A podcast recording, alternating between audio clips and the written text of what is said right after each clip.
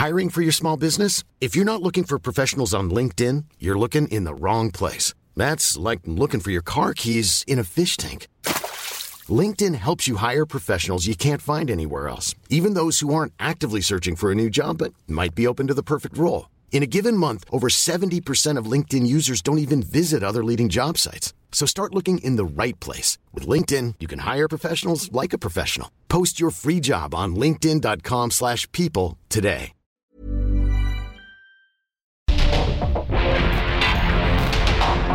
Porque el mundo actual no se entendería sin la economía, las finanzas y los negocios.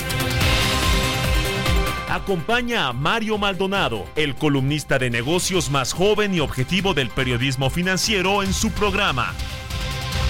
Bitácora de negocios.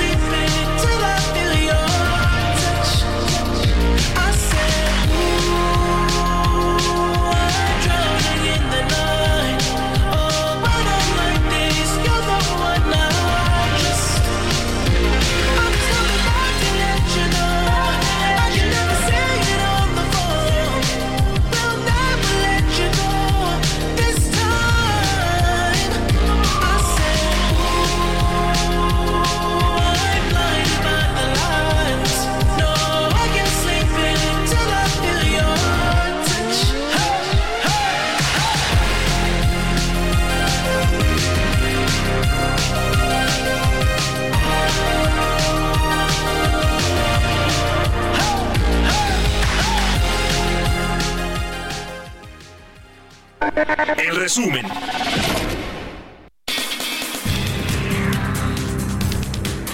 El presidente Andrés Manuel López Obrador aseguró que por el momento no se puede pensar en la implementación de una reforma fiscal porque hace falta que el gobierno se apriete aún más el cinturón, que no gaste y que invierta. No podemos pensar en una reforma fiscal antes de terminar de ajustar al gobierno, que el gobierno sea austero en su totalidad. No puede haber gobierno rico con pueblo pobre. Y hay muchos organismos onerosos que no sirven para nada. Son gastos superfluos.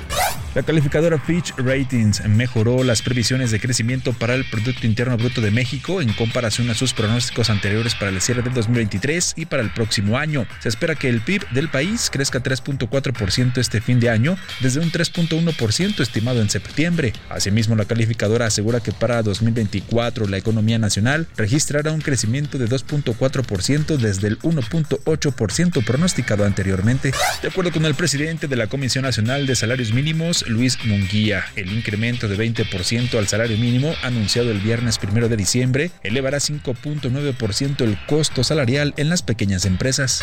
El 2024 será un año marcado por las elecciones presidenciales de México y Estados Unidos, un movimiento que podría impactar en la industria automotriz, dada su relación con el país vecino del norte que funge como principal destino de exportación de vehículos. De enero a noviembre, el envío de autos al extranjero ascendió a 3.018.560 unidades, lo que representa un incremento anual de 15.1%. Con todo y el buen fin, las ventas de las empresas agrupadas a la Asociación Nacional de Tiendas de Autoservicio y Departamentales a noviembre pasado crecieron 5.3% en mismas tiendas y 8.4% de ventas totales. Esto representa el sexto mayor crecimiento en lo que va del año, aunque es la menor cifra para un mes de noviembre desde el 2020. Según su comunicado, las ventas acumuladas al mes de noviembre llegaron a 1.356.800 de millones de pesos. I look around since city's cold and empty.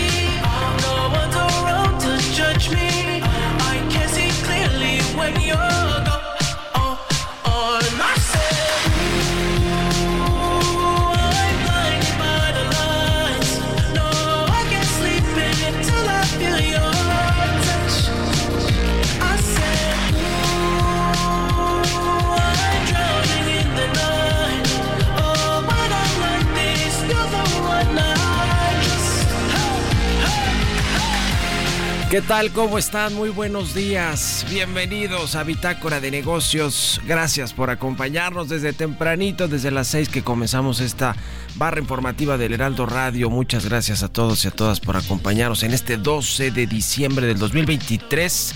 Hoy es Día de la Virgen de Guadalupe.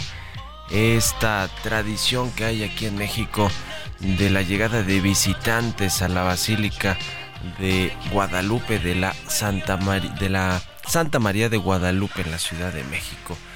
Muchos creyentes hay en México. Se, se estima que más de 10 millones de visitantes van a la basílica cada 12 de diciembre. Y bueno, pues creyentes en México, la mayoría de la población católica.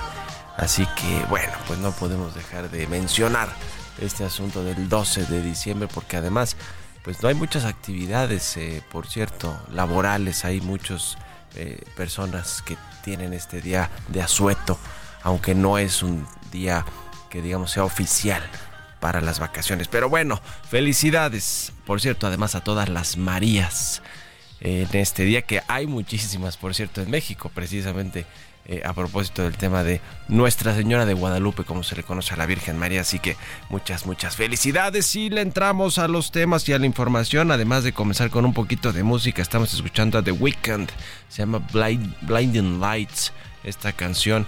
Hemos escuchado las canciones populares de este 2023 que se usaron en videos de TikTok.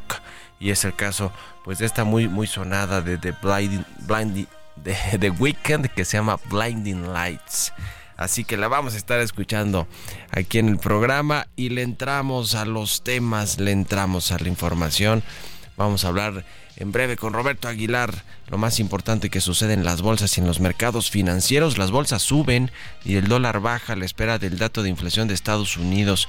Productores de petróleo frenarán propuesta de COP28 para reducir uso de combustibles fósiles y el Banco de México dejará sin cambio su tasa de referencia en esta última reunión de política monetaria del 2023.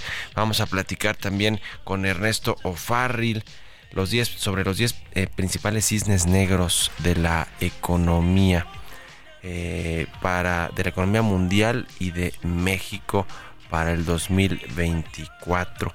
Además hablaremos con José Luis Clavelina del Centro de Investigación Económica y Presupuestaria sobre las dependencias ganadoras del sexenio. Ya se imaginará cuáles son, ¿no? La Secretaría de Energía, la del Bienestar, no se diga la Secretaría de la Defensa Nacional y algunas otras. Vamos a platicar de eso. Vamos a hablar también con Juan Carlos Machorro, experto en temas de aviación y de aeronáutica, sobre pues todo lo que ha sucedido en el 2023 con la industria aérea, ahora con la próxima llegada de Mexicana de Aviación el 26 de diciembre, la inauguración con tres aviones militares, por cierto, y también que eh, pues la industria aérea se está manifestando en contra del alza de la tarifa de uso de aeropuerto en la Ciudad de México. Le vamos a entrar a estos y otros temas aquí en Bitácora de Negocios, así que quédense con nosotros de aquí hasta las 7. Vámonos con otro tema, son las 6 con 12 minutos.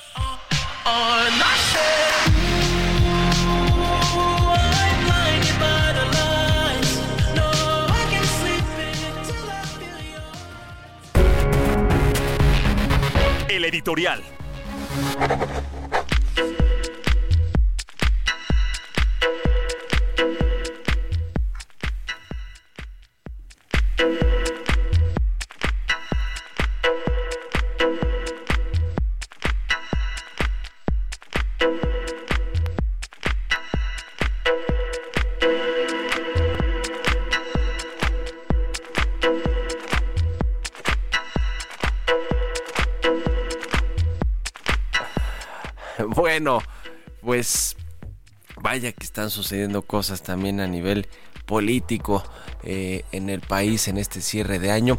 Ayer el presidente López digo político porque lo que anunció ayer el presidente López en términos de que quiere sacar una reforma constitucional porque se requerirá la mayoría calificada para intentar eliminar, extinguir de una vez por todas a los organismos autónomos, empezando por el INAI que tiene el nuevo presidente después de la votación de este domingo, pero quiere extinguir a los reguladores, al IFT del sector de telecomunicaciones, a la Comisión Federal de Competencia Económica, y me imagino que hasta los del sector energético, que eso sí los tiene cooptados a través de Rocío Nale, la ex secretaria de la CENER, de la Secretaría de la de Energía en México.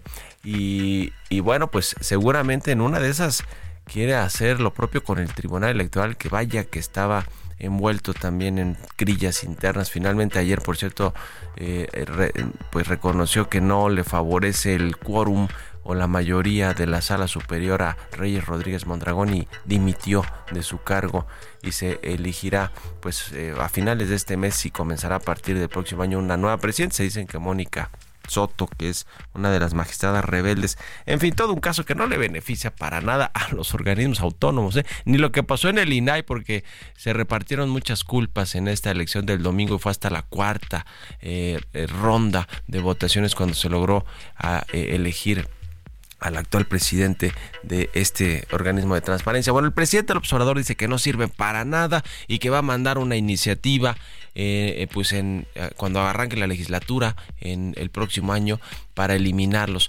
Se requerirá mayoría calificada porque es reforma constitucional, pero ahí está lo interesante en términos políticos, porque se requerirá que Movimiento Ciudadano le dé el visto bueno y a juzgar por lo que dijo Dante Delgado eh, la semana pasada muy enojado con este semblante eh, maquiavélico con su sombrero y la gabardina habló de que está muerto el bloque de contención que lo mató el PRIAN como les dicen despectivamente al PAN y al PRI pueden seguir siendo oposición pero el bloque de contención está muerto no pueden contener nada y los agravios siempre tendrán consecuencias. Está muy enojado por lo que sucedió en Nuevo León Dante Delgado y no tanto porque le, le jugaron allí en contra a Samuel García, sino porque Samuel García era su único plan, su plan A, B y C para la presidencia de la República, para obtener una votación alta y pues se lo echaron a perder. Está muy enojado Dante Delgado, pero vamos a ver si muestra su verdadera cara Movimiento Ciudadano, que no es la de un partido nuevo,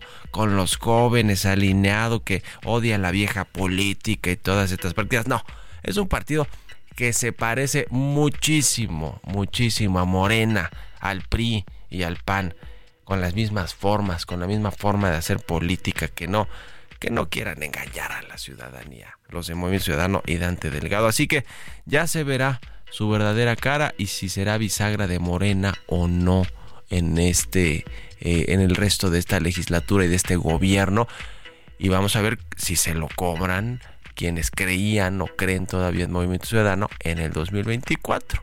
La tiene muy complicada Dante Delgado y por eso anda enfurecido el líder fundador y líder moral, aunque de moral ya no tiene mucho Movimiento Ciudadano. Dante Delgado. ¿Ustedes qué opinan? Escríbanme en Twitter, en mi cuenta de X, más bien, arroba Mario Mal y en la cuenta arroba Heraldo de México. Radar Económico. Ya está con nosotros Ernesto Farril, como todos los martes. Mi querido Ernesto, ¿cómo te va? Buenos días. Muy buenos días, Mario. Gusto buenos días a todo tu saludarte. auditorio. Los cisnes negros para la economía mundial y de México en 2024, ¿cuáles son? Cada año hacemos el ejercicio prospectivo, ya estuvimos hablando aquí dos semanas anteriores de nuestros pronósticos de la economía mundial y de la economía de México, y también hacemos un esfuerzo por eh, presentar cuáles pueden ser posibles sorpresas negativas y luego positivas. Ya se lo llamamos los cisnes negros o cisnes blancos. En este caso vamos a hablar solo de la parte de las sorpresas negativas. Cinco para la economía mundial y cinco para la economía de México. Que China invada Taiwán. Bueno, esta la ponemos en primer lugar incluso desde el año pasado, porque pues resulta que Taiwán es el líder productor de semiconductores, un mercado que vale 532 mil millones de dólares y que puede fácilmente duplicarse en un lapso próximo de cinco años. El señor presidente Biden quiere que Estados Unidos retome el liderazgo en este importante y estratégico mercado, pero China pudiera invadir Taiwán para hacerse de esta capacidad instalada que se tiene hoy en día en Taiwán en semiconductores. Segundo, la inflación, eh, una so- otra posible sorpresa, que volviera a subir y que por lo tanto la Fed tuviera que a su vez incrementar nuevamente sus tasa, su tasa de referencia en dos o tres ocasiones. Esto traería consecuencias pues eh, negras para los mercados financieros y también para la economía mundial. Tercero, que el conflicto en Israel se saliera de control y se convirtiera en un problema entre varios países. Bueno, dado que se dice que Hamas es financiado por Irán, pues no se descarta también esta posibilidad. Cuarto, la guerra entre Rusia y Ucrania pudiera convertirse en un conflicto entre Rusia y Europa. Bueno, con la posible nominación del presidente Trump, Europa sabe que tiene que apurarse porque pues si llega la presidencia Trump seguramente le va a retirar todo el apoyo. De por sí el Congreso norteamericano ya no quiere apoyar más a Ucrania con dinero y armas. Entonces, eh, pues este conflicto pudiera convertirse en un conflicto entre Rusia y Europa. Quinto, China sufra una crisis vi- viviendera, pero además una crisis hipotecaria. Las SOFOMES chinas son las que están metidas en este mercado.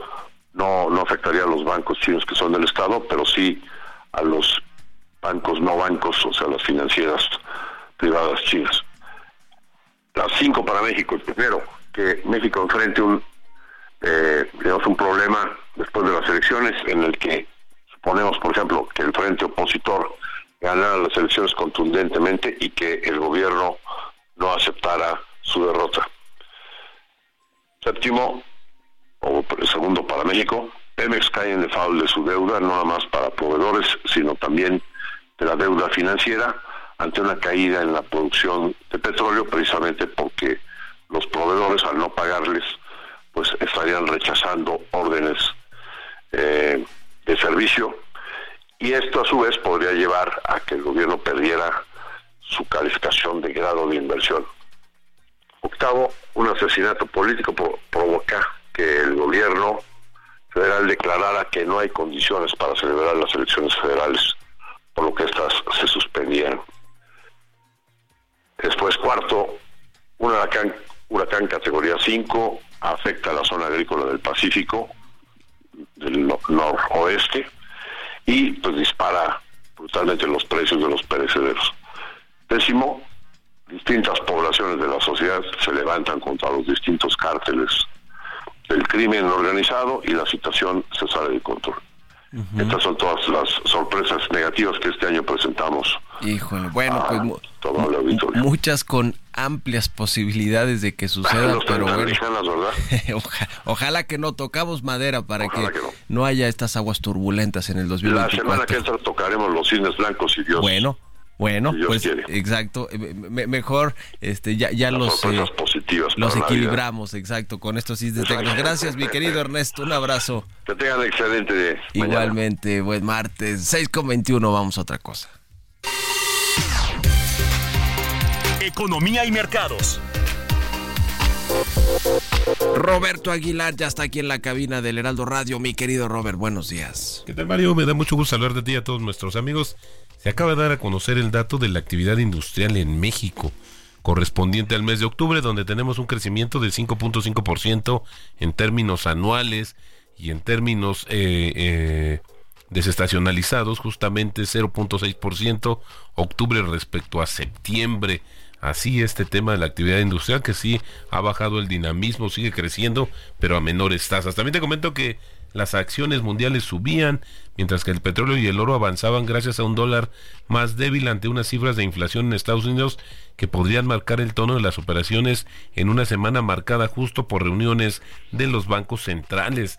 Se espera que la Reserva Federal mantenga la tasa de interés con la atención puesta en los comentarios del presidente Jerome Powell después de su, después justamente de la decisión hay una conferencia de prensa así como en las proyecciones económicas del Banco Central estadounidense. Según la herramienta FedWatch, la probabilidad de un recorte de tasas en marzo es del 48% frente al 57% de una semana antes. Los futuros muestran que los operadores esperan al menos cuatro recortes de, una, de un cuarto de punto el año que viene. También te comento que los principales ministros árabes de energía de la OPEP pues están reunidos en Doha desde ayer para participar en la, en la decimosegunda conferencia árabe sobre energía, mientras que los países se enfrentan en la cumbre sobre el clima COP28 de la ONU por un posible acuerdo para eliminar de manera gradual los combustibles fósiles. De hecho, el secretario general de la OPEP pues ya instó a todos los miembros de este organismo a rechazar cualquier acuerdo justamente de la COP28 que tenga como objetivo que los combustibles fósiles pues eh, se sustituyan en lugar de las emisiones como se ha estado viniendo en los últimos años. También te comento que Estados Unidos y México resolvieron un contencioso laboral en una planta de confección mexicana de la empresa de industria del interior en la que se negaban los derechos de los trabajadores. Bueno, eso lo informó justamente ayer la oficina de representante del comercio estadounidense. También te comento que el Banco de México dejaría nuevamente sin cambio la tasa de interés referencial en su decisión de esta semana el jueves para ser exacto, mostró un sondeo de la agencia Reuters después de, que la inflación pues registrara un repunte aunque menor a lo esperado. Según la encuesta, 22 de los 23 analistas consultados pues esperan que el Banco de México mantenga la tasa en su nivel máximo actual de 11.25%.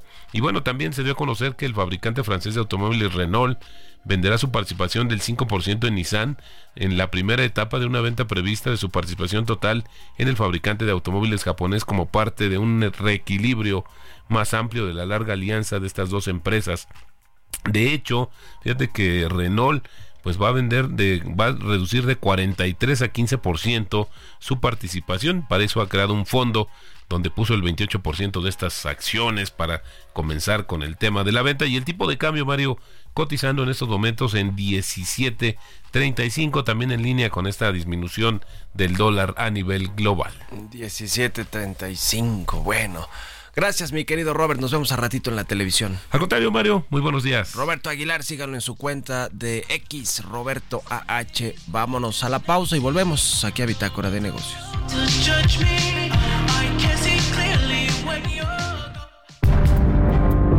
En un momento continuamos con la información más relevante del mundo financiero en Bitácora de Negocios con Mario Maldonado. Regresamos.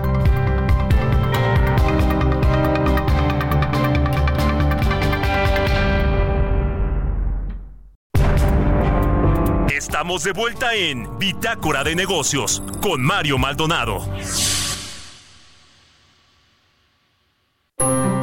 Sigue creando momentos únicos con Ford. Estrena tu Ford preferido con tasas desde 0% y seguro promocional. Visita a tu distribuidor Ford más cercano. Consulta términos y condiciones en Ford.mx. Vigencia del 1 de diciembre de 2023 al 2 de enero de 2024.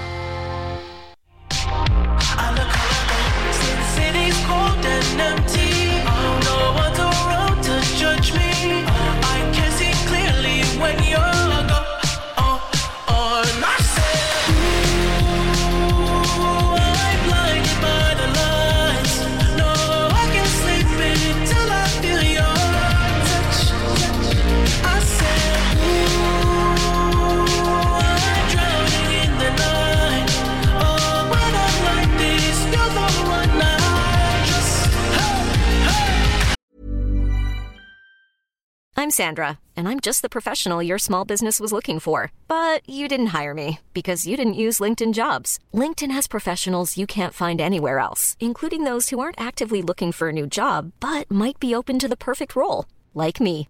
In a given month, over 70% of LinkedIn users don't visit other leading job sites. So if you're not looking on LinkedIn, you'll miss out on great candidates like Sandra. Start hiring professionals like a professional. Post your free job on linkedin.com/people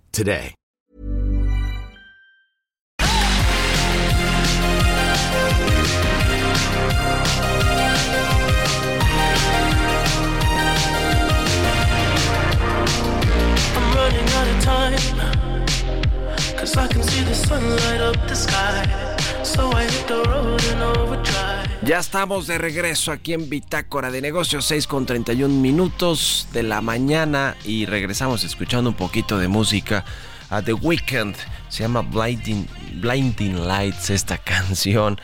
Es una de las más populares que se usaron para videos de TikTok y por eso estamos escuchándola hoy aquí en Bitácora de Negocios en este 12 de diciembre, Día de la Virgen de Nuestra Señora de Guadalupe. Así que, bueno, vámonos al segundo resumen de noticias con Jesús Espinosa.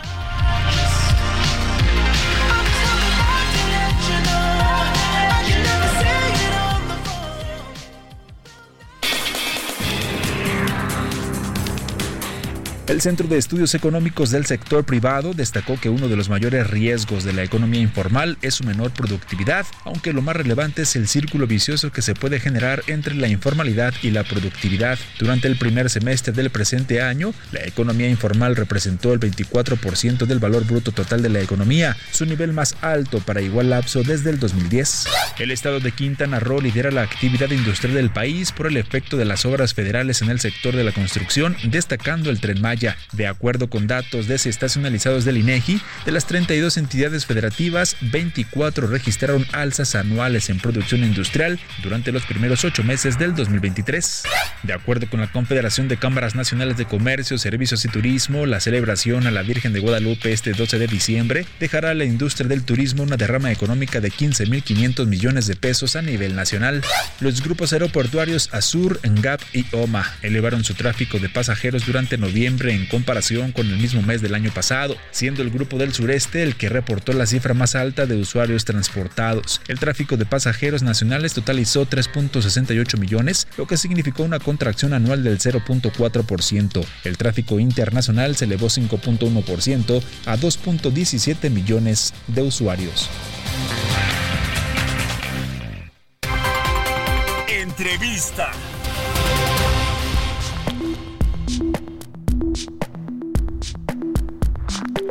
Ya le decía, vamos a platicar con José Luis Clavelina, es director de investigación del Centro de Investigación Económica y Presupuestaria. ¿Cómo estás, José Luis? Buenos días. ¿Qué tal, Mario? ¿Cómo estás? Buenos días. Gusto saludarte. ¿Cuáles son las dependencias federales ganadoras del sexenio? Digo, falta todavía un año y hay presupuesto y paquete económico para el próximo eh, año, el 24, el último del eh, sexenio, pero ya se sabe quiénes son los ganones, los ganadores con eh, los presupuestos pues muy muy altos y, hablando del presupuesto del próximo año que va a ser histórico, pues también seguirán obteniendo estas dependencias recursos. A ver, platícanos tú cuáles son estas dependencias en su importancia y cuántos montos, eh, cuáles son los montos de cada una que ha recibido. Sí, pues mira, si hacemos el comparativo de 2018, lo que tenían estas dependencias al inicio de la administración con lo que se aprobó para 2024 en términos reales, vemos que sí hay eh, entidades que recibirán mucho más presupuesto, otras que reciben menos presupuesto, aunque bueno, hay que aclarar que, por ejemplo, una de las que más recibe es la Secretaría de Energía, ¿no? Tiene un presupuesto eh, 2000% mayor, ¿no? Prácticamente 2100% mayor que el que tenía al inicio de la administración. Gran parte de ese aumento eh, no necesariamente son recursos que se quedan en la Secretaría, una parte importante se va al apoyo de Pemex principalmente y del pago de su deuda, ¿no? que se transfieren a través de la, de la Secretaría. Eh, otra dependencia que crece mucho, por ejemplo, es trabajo y previsión social con 370%. Eh, bienestar también crece cerca de 302%. En ambos casos sabemos que hay programas o nuevos programas sociales que se crean en esta administración o que se impulsan en esta administración y pues también a eso se debe ese crecimiento. En otros casos, por ejemplo, defensa, la Secretaría de la Defensa crece 139% su presupuesto en este periodo y gran parte tiene que ver pues con los proyectos prioritarios que ahora administra ¿no? en, en, en esta administración. Lo mismo en el caso de Marina. Marina tiene un incremento de 50%, casi 51%, pero también en el caso de Marina, pues este sobresale que ahora administra, ¿no? También algunos de esos proyectos y, a eso se debe en parte el crecimiento de su de su presupuesto. Ujú. Pues eh, son, son todas estas dependencias que sabemos que algunas de estas, por ciento, traen obras eh, relevantes, ¿no? El caso claramente de la CENER con esta refinería de dos bocas eh, y también el caso de la Secretaría del Bienestar que trae todos los programas sociales y la dispersión de estos recursos y apoyos del gobierno federal y la Sedena no se diga con todos los proyectos eh, de infraestructura que, que bueno, pues eso, eso de alguna manera pues eh, eh, explica por qué tanto dinero para, para estos recursos, pero ahí el tema es también cómo se está ejerciendo, ¿no? Por ejemplo, el caso de la Secretaría de la Defensa, pues hay opacidad por este asunto de seguridad nacional de los proyectos que en- por un lado busca que avancen rápido, que no tengan trabas legales y por el otro, pues que no se les audite, ¿no? Que no se les revise. Que ese es el otro asunto, ¿no? Porque el presupuesto público pues, tiene que ser auditado, revisado con lupa para ver dónde quedaron los recursos y no sucede, sucederá así con todas las dependencias como el caso de la Sedena. Sí, claro, y en materia de transparencia creo que pues, el, incluir a todas estas obras y estos proyectos en temas de seguridad nacional pues le da eh, cierta o le resta transparencia, ¿no? Son más opacas estas obras. También hay algunas dependencias que eh, reciben menos recursos, ¿no? Eh, y también pues hay que ver al interior qué es lo que está ocurriendo en sus presupuestos. Eh, por ejemplo, gobernación pierde cerca de 90% de su presupuesto, turismo 84%, y ahí también hay que revisar que, por ejemplo, eh, eh, la, la que antes estaba así, eh, en, gobernación, pues pasa a, otro ramo administrativo, turismo, que también durante algún tiempo llevó esto del tren, del tren Maya, pues ahora este, este tren pasa, como mencionábamos hace rato, a la defensa y entonces, pues, bueno, por eso también estas caídas, ¿no? Este, también sobresale que, bueno, por ejemplo, la Comisión Reguladora de Energía cae eh, cerca de 81% de su presupuesto, Presidencia también, la Comisión Nacional de Hidrocarburos, la Secretaría de Economía tienen caídas importantes. Bueno, ahí eh, eh, ese análisis nos permite ver cuáles son algunas de las prioridades, ya que el gobierno ya no le quiere dar tanta atención, no le dio tanta atención a lo largo de este, de este sexenio.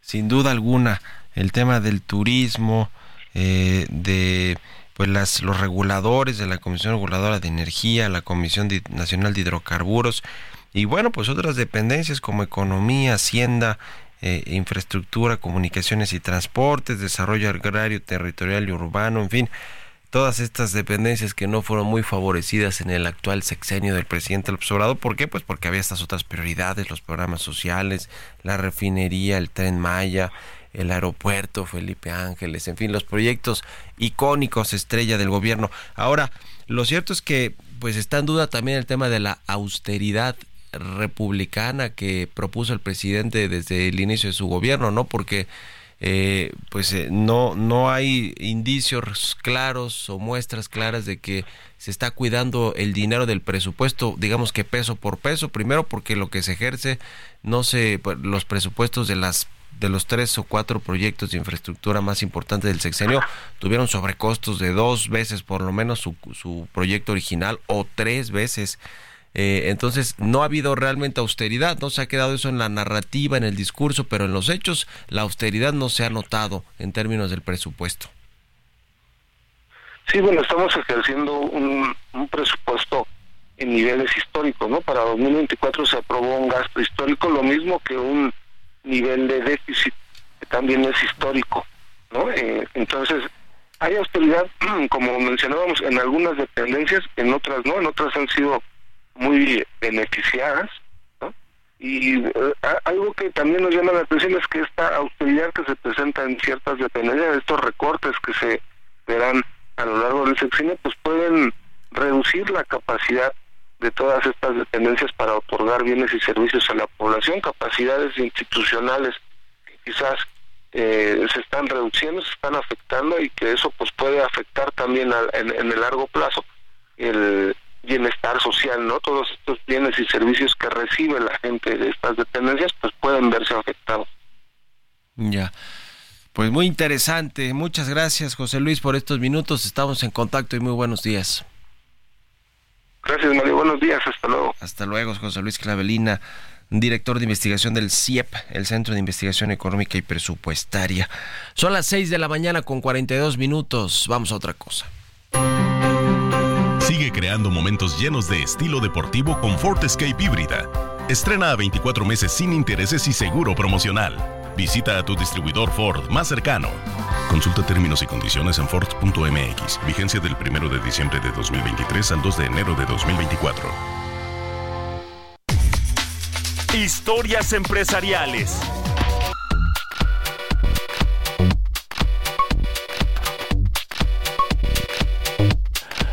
¿Cuánto va a invertir FEMSA en su expansión en 2024? FEMSA, este grupo empresarial que tiene pues prácticamente de todo, es un embotellador de los más importantes a nivel mundial de todo el sistema Coca-Cola, bueno, es el dueño de los Oxos, eh, de farmacias, de estaciones de gasolina, en fin, tiene muchos, muchos negocios.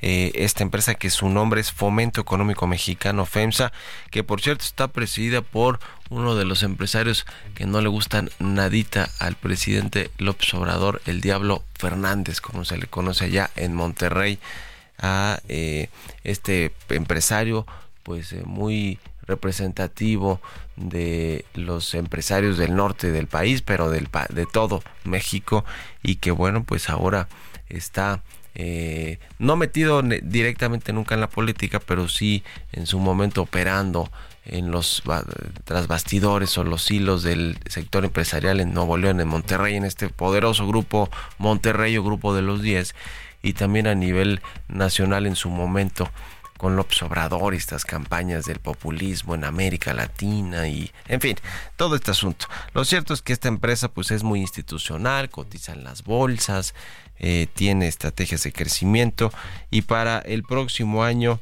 eh, pues esperan seguir creciendo en México y además está muy diversificada en el mundo.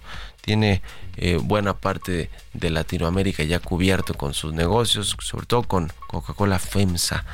Eh, pero bueno, se ha expandido fuera del continente americano. Y vamos a escuchar esta pieza que preparó mi compañera Giovanna Torres sobre cuánto va a invertir y cuál es la expansión que tiene planeada FEMSA para el 2024.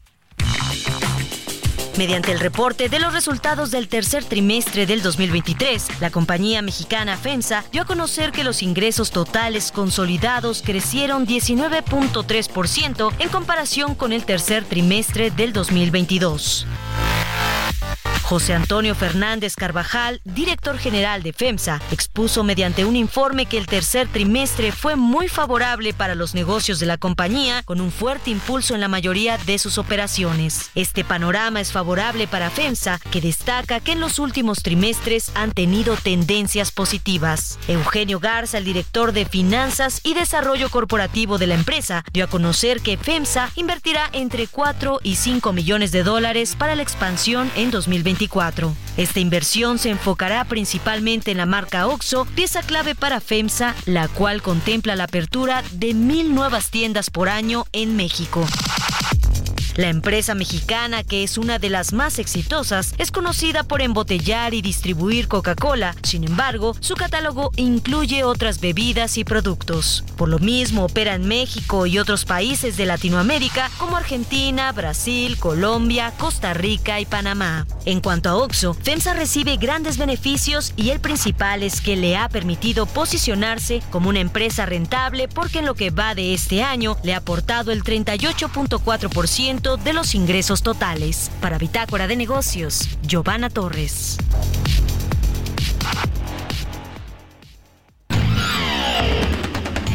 Mario Maldonado en Bitácora de Negocios.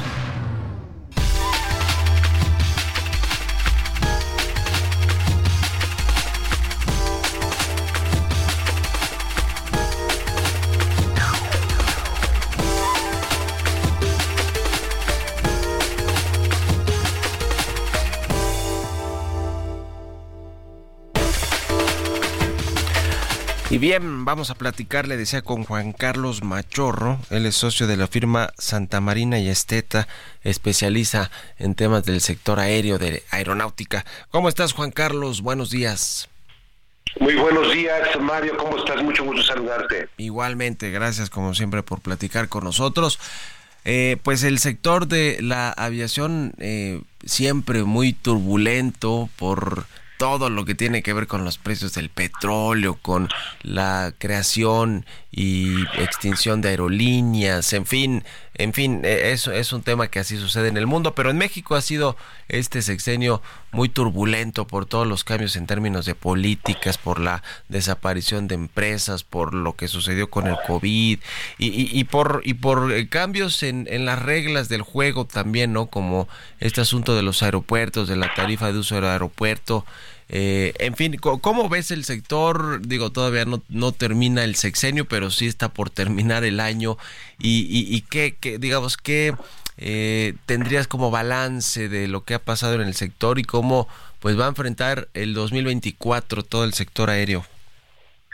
Mira, efectivamente, como lo comentas, una cosa es el sector a nivel internacional, pero en México, digamos que tanto los factores exógenos, pero sobre todo los internos, eh, pues han, han hecho un, uh, una administración muy complicada, como bien comentas, muy turbulenta es la palabra para el sector. Y bueno, lo que nos damos cuenta es que esto no termina, Mario, porque apenas el día de ayer, como sabes, fue anunciado una un aumento considerable de tarifas por parte del Aeropuerto Internacional de la Ciudad de México, específicamente en el tema de servicios aeroportuarios. Esto no tiene que ver con la TUA. La TUA se revisa y se publica anualmente. Estos servicios aeroportuarios son pues uso de pistas, calles de rodaje, plataformas, ayudas visuales, iluminación, servicios en edificios terminales, abordadores mecánicos para las aeronaves, seguridad y vigilancia, revisión a pasajeros y equipaje, todo aquello que el concesionario del aeropuerto presta como servicios fundamentalmente a las líneas aéreas, quienes son eh, las eh, obligadas al pago de estos servicios aeroportuarios y que normalmente, y aquí viene un poco la queja de la IATA y de Canaero del día de ayer, pues si tienen que ver repercutidos al pasajero en la tarifa que se cobra por las rutas y las frecuencias que se operan a partir de ese aeropuerto. Hay que destacar aquí, Mario, que como lo está comentando la administración del propio AICM, desde hace 13 años no se revisaban estas tarifas aeroportuarias, desde el año 2010, porque a diferencia de la TUA, que sí tiene que revisarse y publicarse anualmente, queda a discreción del concesionario del aeropuerto ir aumentando las tarifas aeroportuarias dentro del paquete de tarifas reguladas, porque recordemos que estamos en un mercado regulado por considerarse monopolios naturales, por un decreto de hace muchos años ya de la entonces Comisión Federal de Competencia, y entonces es que ahora viene la ICM y pues presenta estos aumentos que en promedio son de arriba del 70%, argumentando, y creo que con ciertas bases, que aún con estos aumentos, estas tarifas eh, por servicios aeroportuarios quedan todavía por debajo de los arriba de 30 y 34, 38 aeropuertos operados por el sector privado. Mario, eso es lo que está causando tanto revuelo. Pero la verdad de las cosas es que si nos vamos al origen, eh, también hay un punto de razón en las líneas aéreas, cuando como sabemos, la calidad de los servicios en el AICM pues deja mucho que desear, Mario, y encontrarte ahora con aumentos de arriba del 70, como te comento, hasta 77% en estas tarifas, pues sí genera molestia en las líneas aéreas. Recordaremos que pues apenas hace unos meses el propio Departamento de Transporte de los Estados Unidos hizo un extrañamiento a la ICM por la calidad del servicio que se brinda a las líneas aéreas americanas en el mismo. Todo esto tiene un solo origen, Mario, que es el error de haber cancelado Texcoco, porque tenemos un aeropuerto que ya no tendría que estar operando, está saturado, está deteriorado y que pues está buscando de qué manera financiar su operación, considerando además que el 73% de sus ingresos que ascienden arriba de 18 mil millones de pesos al año, pues es la TUA y esta está pues claramente comprometida para pagar a los bonos del cancelado proyecto de Texcoco, Mario. Es una situación muy complicada. Nos metimos en una camisa de fuerza con esta decisión. En nuestra opinión, desde un punto de vista técnico y legislativo y regulatorio, no desde luego político, de eso no opinamos, pero estamos en un callejón sin salida y eventualmente la siguiente administración pues tendrá que ver esto con mayor detenimiento y esperemos que con mayor sensatez, Mario. Pues sí, están entrampados en el aeropuerto internacional de la Ciudad de México porque tienen que usar esa TUA, que es el eh, impuesto, digamos, el recurso que obtienen por el uso de los aeropuertos por parte de los pasajeros, pero pues tienen que canalizarlo al pago de este, de, del- de la deuda que se generó por el, la construcción del aeropuerto de Texcoco. Y como no se la pusieron se la pudieron pasar a Hacienda recientemente para que les quedara para invertir en el aeropuerto, pues están en un brete y ahora buscando efectivamente recursos de la industria eh, que de por sí pues ya se ha visto bastante afectada recientemente con este tema. Eh, ¿Cómo va la negociación, sabes? En un minutito más hablando de la TUA para, para bajar esta el costo de este de, de esta tarifa en los próximos años para los aeropuertos que están concesionados a los privados. En un minutito, por favor. Entiendo yo, Mario, que va muy avanzado y que efectivamente pues están alcanzando acuerdos, es probable que medio forzados, la verdad, pero por un lado vas a ver una reducción de TUA en los aeropuertos privados. Y acá pues al estar maniatado el ICM fundamentalmente, que es el aeropuerto más importante operado por el gobierno, pues no hay posibilidad de bajarla, al contrario tendrá que irse incrementando por esta situación de las finanzas tan comprometidas del propio aeropuerto, Mario. La verdad es que a veces es medio hasta milagroso lo que hace la administración del ICM con un aeropuerto moribundo y sin recursos. La verdad es que sí es, es, es penoso de pronto ir al aeropuerto capitalino y ver toda la infraestructura, los servicios, pues están en muy malas condiciones. ¿Por qué? Porque no hay recursos y porque el, el gobierno tampoco ha querido darle partidas presupuestales adicionales para que inviertan en la infraestructura y en los servicios. ¿Por qué? Pues porque quiere que vayan a volar las aerolíneas y los pasajeros al aeropuerto Felipe Ángeles pero bueno, pues no es un tema de que yo quiero que eso suceda, no hay que meter, hay, hay que poner todos los servicios y, y, y- y eh, digamos, vías de acceso y de salida para el aeropuerto, en fin, lo que hoy no tiene. En fin, gracias, estamos en contacto, Juan Carlos Machorro, gracias y buenos días. Y el agradecido soy yo, un abrazo Mario, muy buen día a bien. todos. Hasta luego. Con esto nos despedimos. Gracias a todos y a todas ustedes por habernos acompañado este martes 12 de diciembre aquí en Bitácora de Negocios. Se quedan en estas frecuencias con Sergio y Lupita. Nosotros nos vamos a la televisión, al canal 8 de la televisión abierta a las noticias de la mañana. Y nos escuchamos aquí mañana tempranito a las 6. Muy buenos días. No,